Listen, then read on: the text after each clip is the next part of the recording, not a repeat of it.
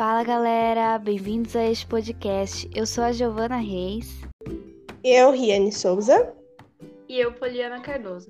Somos estudantes da Escola Professor Antônio Berreta do Ensino Integral e esse podcast faz parte do nosso trabalho.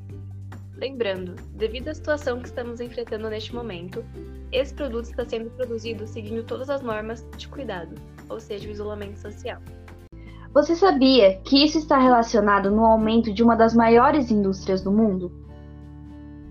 Bom, esse é o assunto do podcast de hoje. Há um tráfico bem maior do que o de drogas no mundo, e ele ocupa uma posição de maior lucratividade de um crime organizado.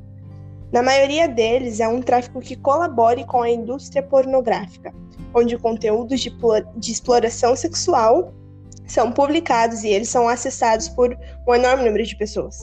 Mesmo sendo um conteúdo adulto, a palavra de maior pesquisa é adolescente e criança, e as mesmas têm acessos livres a esses sites.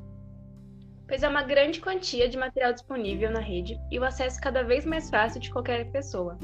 A maioria desses vídeos são amadores e feitos com mulheres traficadas e conseguem um número elevado de acessos, bem mais que os vídeos profissionais.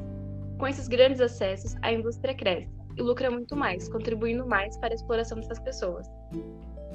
Só podemos tirar poder dessa situação se falarmos a verdade sobre esse mercado que se tornou normalizado no dia de hoje e banir o acesso a esse tipo de conteúdo para a liberdade das pessoas traficadas e escravizadas. Mas não é tão simples e fácil. Depende de um posicionamento e principalmente de um cuidado com crianças e adolescentes, já que o acesso a esse conteúdo inadequado influencia no desenvolvimento, criando jovens e posteriormente adultos viciados em conteúdos impróprios. Esse é o assunto muito importante a se falar e orientar a outros. E assim nós encerramos o nosso podcast. Se você quiser saber mais, ainda será essencial.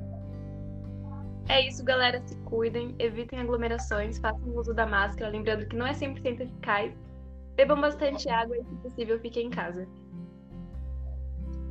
Até mais. Até mais. Galera.